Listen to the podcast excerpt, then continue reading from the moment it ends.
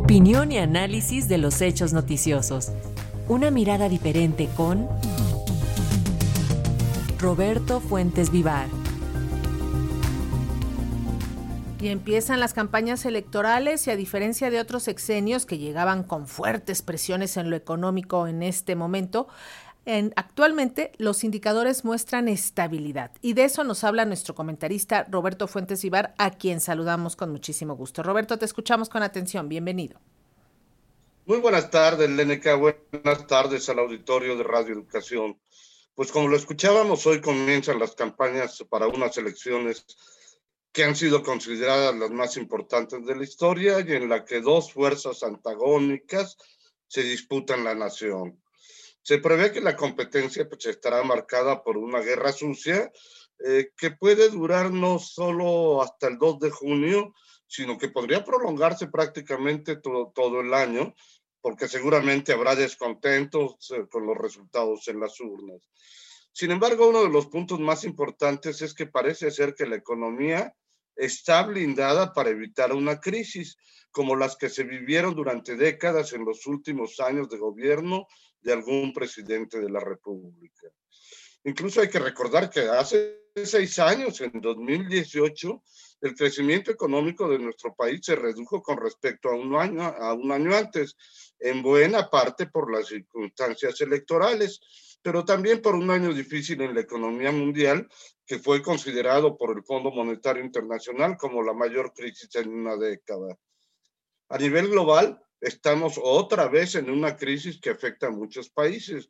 Incluso algunas naciones ya se han declarado en recesión, como Japón o Gran Bretaña, o incluso Perú en América Latina. Sin embargo, la economía mexicana ha resistido esta crisis y durante 2023 fue uno de los países que mantuvo su crecimiento económico a pesar de las adversidades globales, lo que habla de un posible blindaje en este año electoral. Sí existen algunos indicadores no tan positivos de los primeros que se han dado a conocer en este año, como el desempleo, que en, que en enero tuvo un repunte a 2.9%, después de haber cerrado diciembre en 2.6%. Este tropiezo puede atribuirse a la situación estacional que se presenta cada primer mes del año, cuando hay un ajuste luego de que en diciembre aumenten las contrataciones. También hay un dato negativo en el comercio exterior, pues se registró en enero un déficit de más de 4 mil millones de dólares, luego de que en los meses anteriores hubo superávit. Pero en este caso hay dos puntos positivos. Se redujeron 38% las importaciones petroleras y crecieron 21.6% las de bienes de capital es decir, que se compraron productos para dar un mayor valor agregado al país, como son la maquinaria y el equipo. Pero hay muchos otros elementos para señalar que la economía parece estar blindada eh, ante una crisis de final de sexenio. Uno de ellos es que la deuda pública se encuentra en niveles manejables.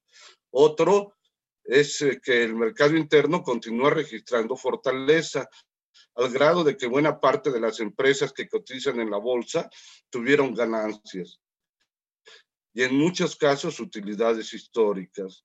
Otro más es que la moneda mexicana está bastante fuerte. Pero quizá el principal de los elementos que permite blindar la economía es que existe confianza hacia el país, una confianza como, como nunca se había registrado. En este sentido, es importante el informe que presentó ayer la secretaria de Economía sobre los anuncios de inversión en el primer bimestre del año. Nunca en la historia de México se había dado a conocer un informe similar. De acuerdo con la dependencia, el, del 1 de enero al 29 de febrero se identificaron 52 anuncios de inversión con una expectativa de 25.844 millones de dólares se espera que dicho monto, desde luego, ingrese en los siguientes dos o tres años. La expectativa es de crear por lo menos 28.702 nuevos empleos. Si bien la mayor parte de estos anuncios provienen de Estados Unidos, se observa una diversificación, pues cada vez hay más capitales de otras naciones como Alemania, Países Bajos, China, Francia, India o Suiza. Hay dos casos que llaman la atención. Uno es el de Amazon, que fue ampliamente difundido porque pretende invertir casi 5 mil millones de dólares para un clúster de infraestructura en Querétaro. El otro es el de Fomento Económico Mexicano, FEMSA, una empresa que históricamente ha sido opositora a la Cuarta Transformación.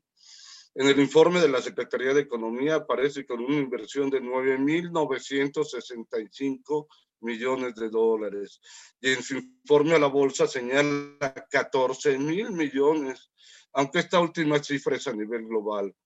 Esta empresa, además, tiene pendiente la venta de sus acciones de Heineken, que equivalen a 3.300 millones de dólares. Pero no son los únicos anuncios de inversión.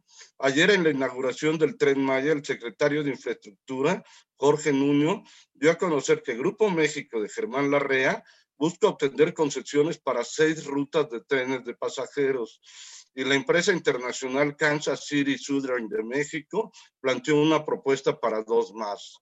Es decir, que hasta empresarios opositores a la cuarta transformación como José Antonio Fernández Carvajal de FEMSA o Germán Larrea de Grupo México le están apostando a que no habrá crisis exenal.